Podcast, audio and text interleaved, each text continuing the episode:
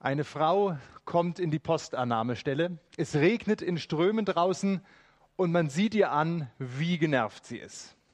Auf dem Arm ein Kleinkind von knapp zwei Jahren am Heulen, im Tragetuch ein relativ frisch geschlüpftes Baby am Heulen und im Schlepptau einen genervten, nörgelnden Vierjährigen. Unter dem anderen Arm ein Paket geklemmt, was sie aufgeben möchte. Es regnet draußen. Das Paket ist ihr dummerweise kurz vor der Post in den Matsch gefallen, der Adressaufkleber hat sich gelöst. Sieht alles nicht so schön aus. Als er in der Reihe ist, guckt die Postfrau und sagt, was soll ich jetzt damit machen? Gute Frau, schauen Sie sich das mal an. Der Adressaufkleber hat sich gelöst. Was ist, wenn der abgeht? Dann kann das nicht zugestellt werden. Und überhaupt, hier alles nass. So können Sie das hier. Also, und während sie so vor sich hin pfopfert und ein leise gemurmelt ist, dann muss man halt nicht so viele Kinder kriegen. Und klebt sie diesen Aufkleber drauf, kassiert das Porto und entlässt die Frau mit einem ungnädigen Blick. Eine Frau kommt in die Postannahmestelle.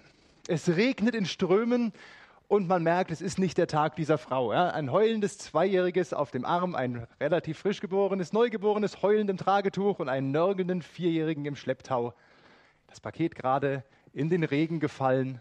Adressaufkleber hat sich gelöst. Und als sie an der Reihe ist, guckt die Postfrau sie an und sagt, es gibt so Tage, die braucht man nicht, oder?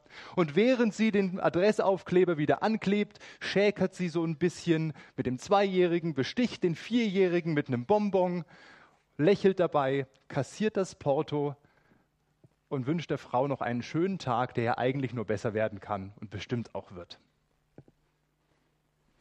Beide Postfrauen haben genau dasselbe getan.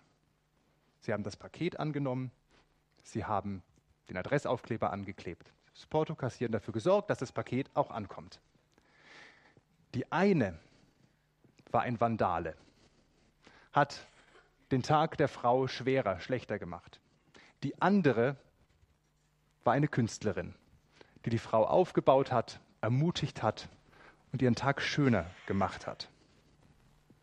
Es geht heute um Folgendes. Also ich meine damit nicht beleidigende Gesten im Gottesdienst, sondern um, so steht es im Luthertext, die Macht der Zunge. Übertragen die Macht der Worte. Also das, was wir mit unserem Reden, mit unserem Sagen tun und lassen können. Was wir damit anrichten oder was wir Gutes erschaffen können. Und ich möchte euch einfach direkt in den Predigtext mit hineinnehmen. Ich lese euch vor, Jakobus 3, die Verse 10, äh, 2 bis 10. Und machen wir nicht alle immer wieder Fehler?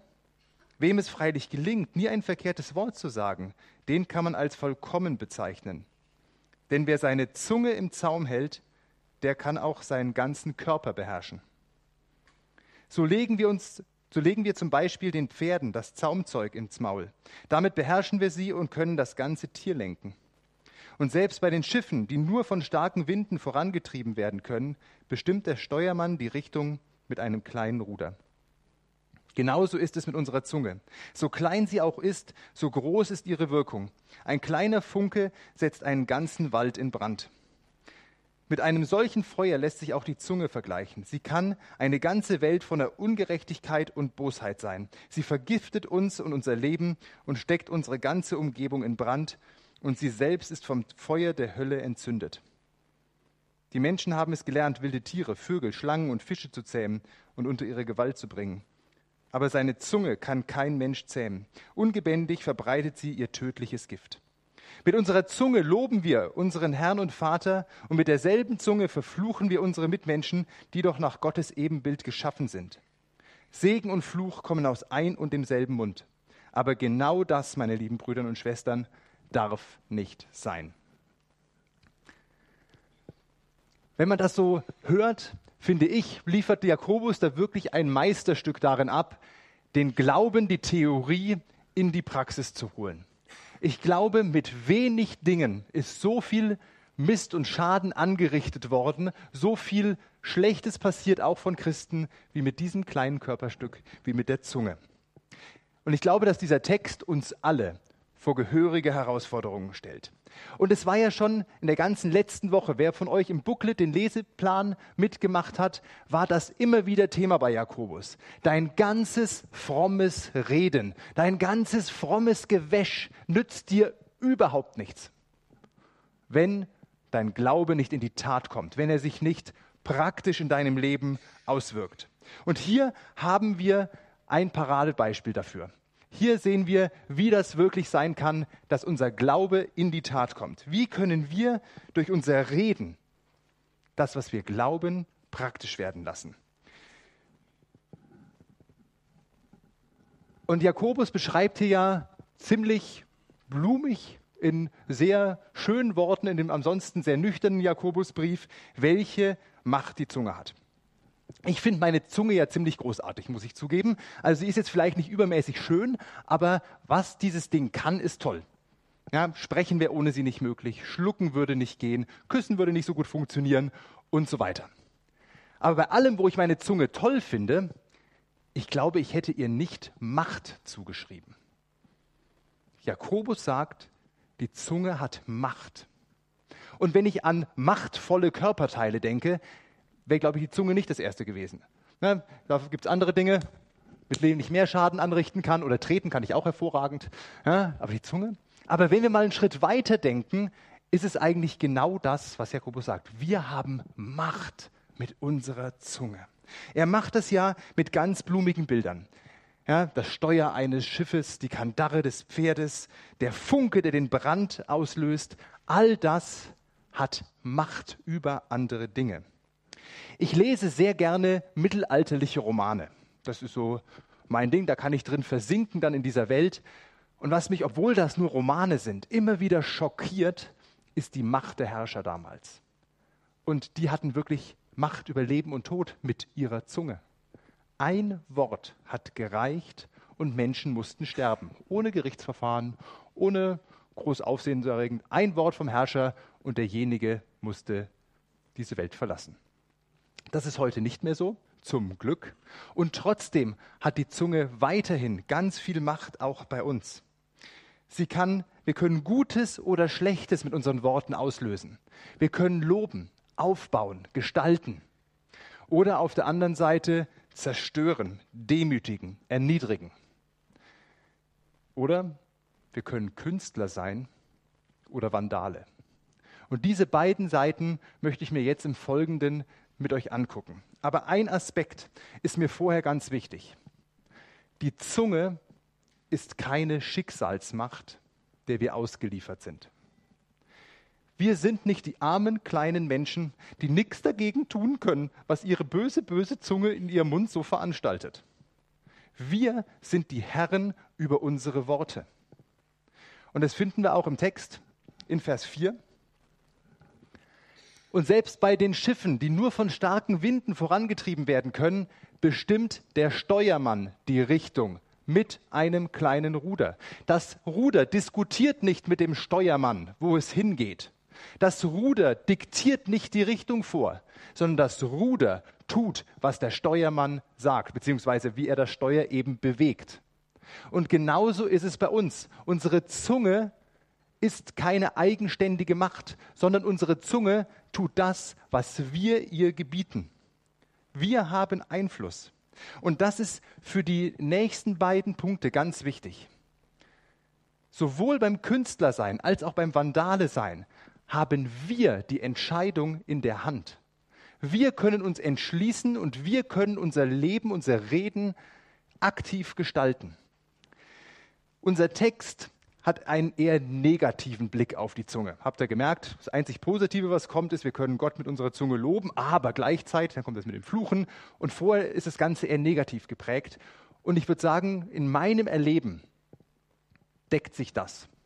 Ja, wenn ich gucke, was in meinem persönlichen Leben, in der Gemeinde oder auch weltpolitisch mit Worten alles für Mist gemacht wird, wie viele Verletzungen da sind, kann ich die Sicht von Jakobus nachvollziehen. Aber es ist eben nicht nur das. Es gibt diese andere Seite auch. Und wenn man sich den Text ein bisschen intensiver anguckt, merkt man, dass Jakobus das durchaus auch so sehen würde. Wir können Künstler oder Vandalen sein und es liegt in unserer Hand. Ob wir unseren Glauben mit unserer Zunge ausleben wollen oder ihn missbrauchen, das können wir entscheiden. Und wie das Ganze aussieht, das gucken wir uns jetzt gemeinsam an. Im Prinzip habe ich schon gesagt, haben wir eigentlich nur zwei Möglichkeiten. Wir können Vandale sein oder wir können Künstler sein. Wir können zerstören oder wir können auferbauen. Ähm, wir fangen jetzt mal mit dem negativen Teil an, weil der Text eben auch diese Ausrichtung hat. Was sind die Vandalen? Die sind ja fast schon sprichwörtlich geworden. Die Vandalen sind ein germanischer Volksstamm, 400 bis 500 nach Christus. Und die sind so durch während der Völkerwanderungszeit durch Europa gezogen und haben sich benommen wie der sprichwörtliche äh, Elefant im Porzellanladen. Die waren nicht übermäßig gern gesehen, wo die hingekommen sind. Gab es Ärger, gab es Zerstörung, gab es Tod. Und wir können mit unseren Worten genauso sein. Wir können mit unseren Worten, Tod ist ein sehr großes Wort, aber Zerstörung und Erniedrigung bringen. Ich habe euch drei kleine Geschichten mitgebracht. Die erste habe ich nur miterlebt und zwei, die beiden anderen betreffen mich selbst. In der neunten Klasse hatte ich eine Mitschülerin, Katrin hieß sie, und die war robust gebaut. Nicht übergewichtig, aber eben auch keine Elfe. Und ja, Mädels, neunte Klasse, die lieben ihren Körper, die sind selbstbewusst, die wissen, wer sie sind. Nicht. Ja. Und dieses Mädel stand mit unserem Mathelehrer so ein bisschen auf Kriegsfuß. Und eines Tages meinte dieser Mathelehrer zu dem Mädel, Katrin, schwing mal deine zarten 80 Kilo hier vorne an die Tafel. Und ich war noch nicht übermäßig reif und erfahren, aber ich wusste, sowas sagt man nicht zu einem pubertierenden Mädchen. Das Ergebnis war eine heulende Katrin, feiernde Jungs, ein deutlich verschlechtertes Verhältnis zu diesem Mathelehrer und ein Schaden für ganz lange Zeit. Dieser Mathelehrer war die Axt im Walde, der war ein absoluter Vandale mit seiner Zunge. Mein Spitzname von der vierten bis zehnten Klasse ungefähr, nicht nur von meinen Klassenkameraden, sondern auch von mir völlig unbekannten Mitschülern auf dem Schulhof, war Eierkopf. Ich weiß, ich habe eine etwas längliche Kopfform, dessen bin ich mir bewusst, fand ich trotzdem nicht so nett. Und ich merke es an eurer Reaktion, ihr findet es auch witzig. Ne? Ich fand es überhaupt nicht witzig. Ich fand das ganz schrecklich, so gerufen zu werden. Und ich habe durchaus ein gesundes Selbstbewusstsein, aber diese, dieses angeredet werden, dieser Spitzname hat dazu geführt, dass ich ganz schön lang gebraucht habe, um mich auch mit meinem Körper so anzunehmen, wie Gott mich sieht. Da waren diese Mitschüler echte Vandalen. Eine habe ich noch. Ich habe als Kind total gerne gesungen. Und darum bin ich in der fünften Klasse, wechsle aufs Gymnasium, auch in den Unterstufenchor gegangen. Da war ich dann und nach einer Woche meinte dann der Lehrer vor versammelter Mannschaft zu mir, Kemper, du willst doch hier mitmachen, oder? Ja. Dann tu mir einen Gefallen und hör auf mitzusingen und beweg nur deine Lippen. Du klingst wie ein Blecheimer. Das war das letzte Mal, dass ich im Unterstufenchor war. Ähm, da hatte ich dann keine Lust mehr drauf. Die Sache wäre kein Problem, wenn wir sagen könnte, ja, waren jetzt unangenehme fünf Minuten, schwamm drüber, weiter geht's. Aber diese Aussage des Musiklehrers führt dazu, dass ich bis heute nicht gerne vor anderen Leuten singe. Dass ich vor dem Gottesdienst dreimal kontrolliere, ob mein Mikro auch wirklich aus ist, dass mich der Techniker nicht aus Versehen doch laut schaltet. Ich gucke, wer neben mir sitzt wie laut ich singe. Ich bin jetzt über 40 Jahre alt und ich weiß mittlerweile, dass ich nicht singen kann. Aber diese Aussage von meinem Lehrer hat mich bis heute geprägt, dass ich nicht frei in dem bin, wie ich Gott Loblieder singe. Wieder ein echter Vandale. Und ich vermute, ihr kennt doch selber Geschichten, wo Menschen bei euch Vandalen waren. Wo sie euch mit euren Aussagen, mit ihren Aussagen verletzt haben. Und dann merkt ihr, was für eine Macht die Zunge hat und wie schrecklich es ist, wenn man sie nicht unter Kontrolle hat. Und das Paradoxe ist, obwohl wir alle wissen, wie schlimm es ist, mit Worten verletzt zu werden, tun wir es trotzdem selber. Werden wir trotzdem selber zu Vandalen. Haben wir unsere Zunge nicht im Griff. Und ich habe mich überlegt, warum das so ist. Warum tun wir das immer wieder? Und mir sind drei, drei Gedanken da gekommen. Das erste ist, und das ist meine Lieblingsantwort auf die Frage, warum, äh, weil ich es kann. Weil ich die Möglichkeit dazu habe. Weil ich in der Lage bin, andere zu verletzen. Und wenn ich andere verletze, dann erhebe ich mich über sie. Dann stelle ich mich auf eine höhere Stufe, dann habe ich Macht. Und wenn ich Macht habe, wenn ich über dem anderen stehe, dann kann er mich schon nicht verletzen. Die allerwenigsten werden das so reflektieren und sagen, oh, ich habe gerade Macht über jemanden, darum verletze ich ihn jetzt. Nein, natürlich nicht, das läuft unbewusst ab. Aber das ist es. Wir können es, darum tun wir es. Der zweite Grund ist wahrscheinlich einfach Unsympathie. Wenn ich jemanden nicht mag, dann fällt es mir deutlich leichter, schlechte Dinge über ihn zu sagen. Meinem Frust, meinem Nichtmögen Ausdruck zu verleihen, macht es kein bisschen besser, ne? aber ist ein Grund. Und der dritte Grund ist wahrscheinlich der sympathischste. Einfach aus, ups, wollte ich eigentlich gar nicht. Aus Versehen, aus Gedankenlosigkeit.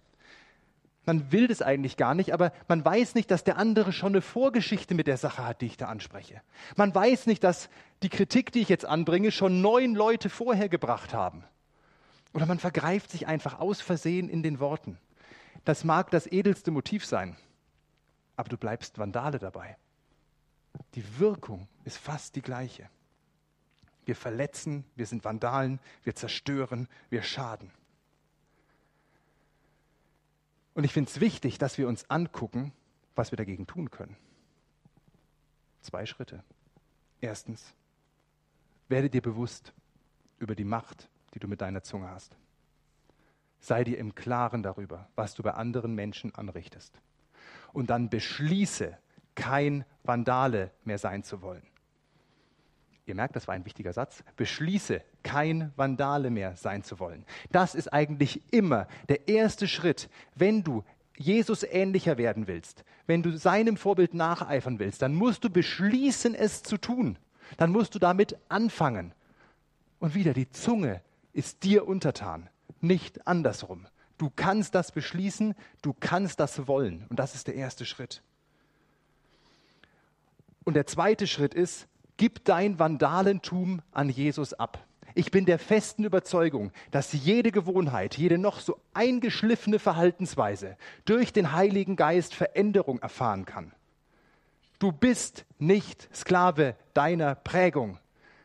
Gott kann dich so verändern, dass du zukünftig kein Vandale mehr bist. Und wenn du das beschlossen hast, dass du das willst, dann geh zu Jesus und erzähl ihm das. Leg ihm das hin und bitte ihn, dass der Heilige Geist dich und deine Zunge verändert und du sie ihm zur Ehre gebrauchst und zu nichts anderem mehr. Und dann werde vom Vandalen zum Künstler. Und wie das gehen kann, das gucken wir uns jetzt im letzten Punkt zusammen an. Man kann über Kunst ja streiten. Es gibt einen schönen Spruch, ist das Kunst oder kann das schon weg? Ähm, ich würde es mal probieren, so zu definieren. Ein Künstler schafft auf, aus etwas Vorhandenem etwas Schöneres, etwas Besseres. Sei das ein Maler, der eine Staffelei hat mit Farbe und Pinsel und am Ende ist ein wunderschönes Bild daraus geworden. Ein Bildhauer hat einen Steinblock und am Ende ist eine Statue daraus geworden. Ein Dichter hat ein leeres Blatt Papier und einen Füller und am Ende steht da ein schönes Gedicht. Das war alles schon vom Material her vorhanden. Und der Künstler hat das rausgeholt, rausgearbeitet, geschaffen, was in diesen Dingen schon drin gesteckt hat. Und das können wir mit unseren Zungen auch tun. Wir können durch unsere Worte aus Menschen das herausholen, was Gott schon in sie hineingelegt hat. Wir können sie mehr dahin bringen, sich selbst so zu sehen, wie Jesus sie sieht. Wir können ihnen helfen, ihr Potenzial abzurufen. Wir können ihnen helfen, sich mehr als geliebte Geschöpfe Gottes zu fühlen. Wir machen aus dem, was da ist, was Gott schon angelegt ist, holen wir das raus, wie Gott es eigentlich sieht. Diese Möglichkeiten gibt uns Gott Künstler zu sein. Hammer, oder? Und ich finde, es klingt deutlich attraktiver, als Vandale zu sein. Wenn ich mir überlege, so was ist meine Bilanz vom heutigen Tag, fünf Leute niedergemacht oder drei Leute zu Kunstwerken weitergebildet. Ich nehme das zweite. Und auch hier möchte ich kurz zwei Geschichten erzählen, wo Leute mir gegenüber Künstler waren. Die eine kennt ihr wahrscheinlich schon, meine erste Jungschar-Geschichte. Die hat sich so eingegraben. Als ich zum ersten Mal auf Jungschar Freizeit als Mitarbeiter war, haben diese Wahnsinnigen einen 15-Jährigen zum ersten Mal die Fortsetzungsgeschichte erzählen lassen. Der Schrecken von Longfield. Ich werde es nie vergessen. Und ich musste dieses ganze Buch erzählen an fünf oder sechs Abenden. Und die Mitarbeiter haben sich jedes Mal nach dem Erzählen überschlagen mit Lob. Ich glaube, die wollten nur sicher gehen, dass sie es nächstes Jahr nicht machen müssen und ich es wieder mache. Aber nein, ich glaube, sie haben wirklich gesehen, dass ich da eine Gabe habe und haben mir das gesagt. Und das war entscheidend dafür, dass ich heute Pastor bin. Das war mein erster Schritt zum Vielreden. Das war ein Künstler. Das zweite geht in eine ähnliche Richtung und da seid ihr die Künstler. Als ich hierhin gewechselt bin, hatte ich wirklich Angst. Ich war unsicher. Ich habe mein sicheres Nest Freiberg verlassen. Da hätte mir nichts passieren können. Und dann wechsle ich ins große, unbekannte Diesbeck, wusste große Fußstapfen von Volker. Ich wusste, kleine Gemeinde kann ich, kann ich große Gemeinde, was erwartet mich hier? Und ich war wirklich unsicher.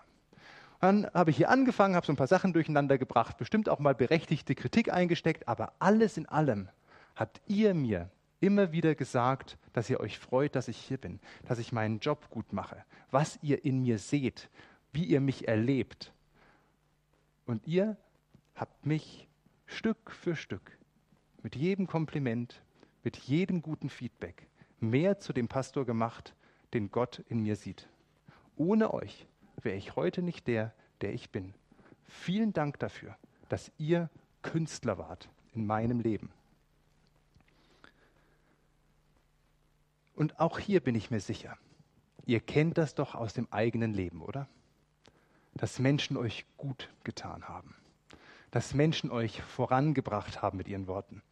Sei das im Elternhaus gewesen, auf Arbeit, in der Gemeinde hoffe ich auch. Das fühlt sich gut an, wenn Menschen einen auferbauen.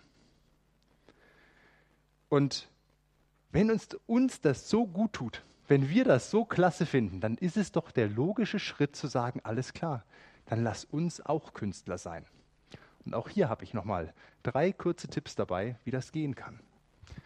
Erstens, Lobe. Das gehört für mich essentiell dazu. Und nett geschumpfen ist genug gelobt, gilt nicht. Passt schon, reicht nicht sondern dem anderen wirklich sagen, was er gut kann und macht. Und ich meine jetzt kein leeres Lob. Ja? Wenn ich alles lobe, dann wird das sinnlos. Günther, ich bin begeistert, dass du da so auf deinem Stuhl sitzen kannst. Echt der Hammer, Günther, super. Ja, Blödsinn. Ja? Wenn ich das dauernd mache, dann nimmt mich keiner mehr ernst, zu Recht. Aber wenn ich bei jemandem sehe, dass er eine Aufgabe gut erledigt hat, dass er sich Mühe gegeben hat, dass er, wenn ich in ihm Potenzial sehe, dann darf ich ihm das sagen dann darf ich mich über ihn freuen. Dann darf ich ihm das weitergeben. Und ihr werdet ihn damit zum Erblühen bringen. Das zweite ist ganz ähnlich, aber ich finde das nochmal anders. Bring Freude zum Ausdruck über den anderen. Sag ihm, dass du dich über, eines Menschen, über einen Menschen freust. Dass du sagst, boah, so cool, dass du da bist. So schön, dich hier zu sehen. Ich freue mich drauf, jetzt mit dir einen Kaffee zu trinken. Machen wir es konkret hier am Beispiel des Gottesdienstes. Was hier Leute leisten, damit dieser Gottesdienst Sonntag für Sonntag läuft, finde ich immer wieder beeindruckend. Das sind nicht nur die Leute, die hier vorne stehen, das sind die Kindergottesdienstmitarbeiter, das sind die Leute da oben auf der Empore, das sind die Leute, die Kaffee kochen, das ist unser FSJler, der hier brav immer den Saal putzt und die Stühle stellt und die Heizung auftritt und so weiter. Geht doch mal mit offenen Augen durch die Gemeinde. Und wenn ihr jemanden dabei erwischt, dass er da ist, dass er was gemacht hat, dass ihr hier den Gottesdienst genießen dürft, dann sagt es ihm. Das ist was anderes als Loben, versteht ihr das? Das ist dieses, boah, wie cool, danke, dass du da bist, danke, dass du mitmachst, danke, dass du ein Teil hier bist. Ich freue mich über dich. Und der letzte Tipp, den ich für euch habe, der geht in die genau entgegengesetzte Richtung. Halt einfach mal die Klappe. Ja, manchmal müssen Künstler auch schweigen. Kritik ist toll, aber wird überbewertet. Ich vermute, dass jeder Mensch in seinem Leben nahestehende Menschen hat, die ihm ausreichend Kritik geben. Du musst nicht jedem alles sagen, was dir Negatives auffällt. Und wenn jemand im Gottesdienst dir einen Fehler macht, irgendwas nicht läuft, sei sicher, bevor du denjenigen erreichst, um es ihm zu sagen, waren fünf andere schon da. Und ist es so wichtig, es ihm zu sagen? Oder können wir nicht einfach mal die Klappe halten und es auf sich beruhen lassen? Und noch weiter. Ich finde es ganz schrecklich, wenn Leute hinter meinem Rücken über mich reden. Und ich weiß nicht, ihr das, ob ihr das kennt, wenn ihr so eine Dreierkonstellation habt. Und dann ist eine Person nicht da und die anderen beiden lästern über den. Dann denke ich mir, wisst ihr eigentlich, was ihr da tut? Wenn du nicht da bist und der andere da, dann reden die genauso über dich. Wollt ihr das? Ich will das nicht. Und weil ich das nicht will, nehme ich mir immer wieder fest vor und bitte den Heiligen Geist um seine Hilfe, dass ich nicht schlecht über Menschen rede. Wenn sie da sind, nicht. Und wenn sie nicht da sind, erst recht nicht. Einfach mal die Klappe halten.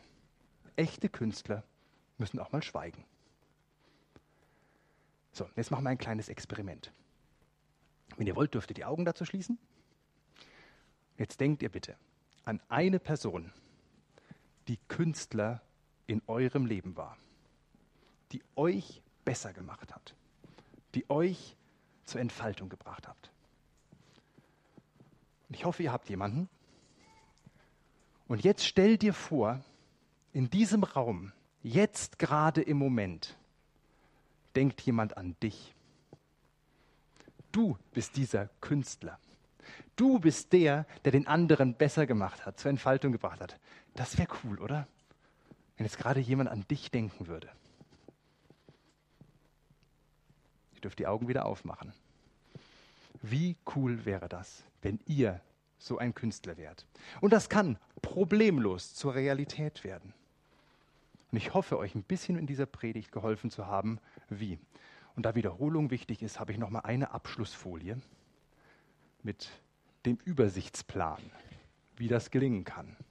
Erstens, beschließe, kein Vandale mehr sein zu wollen. Triff diese Entscheidung. Und zwar konkret, niemand will Vandale sein, aber das nochmal festmachen.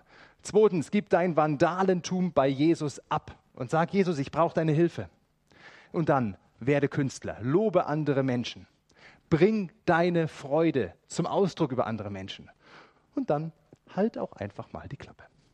Amen.